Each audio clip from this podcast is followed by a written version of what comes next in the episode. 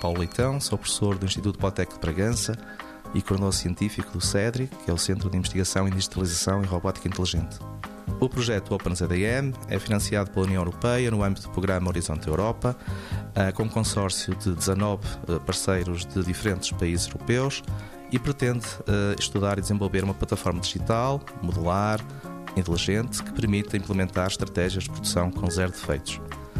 Neste contexto, são utilizados gêmeos digitais que constituem cópias virtuais de ativos físicos, que podem ser produtos ou processos,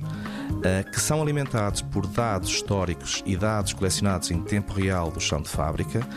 e que podem ser simulados e analisados usando técnicas de inteligência artificial para efeitos de monitorização, previsão de falhas, defeitos e degradação de desempenho do sistema,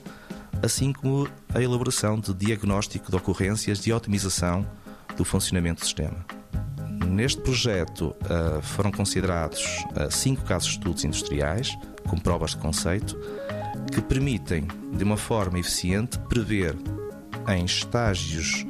de produção anteriores a ocorrência de defeitos e falhas em estações de produção posteriores, usando a inteligência artificial para correlacionar parâmetros operacionais e de qualidade e assim implementar ações que mitiguem a futura ocorrência desse defeito. 90 Segundos de Ciência é uma produção conjunta Antena 1, ITQB e FCSH da Universidade Nova de Lisboa.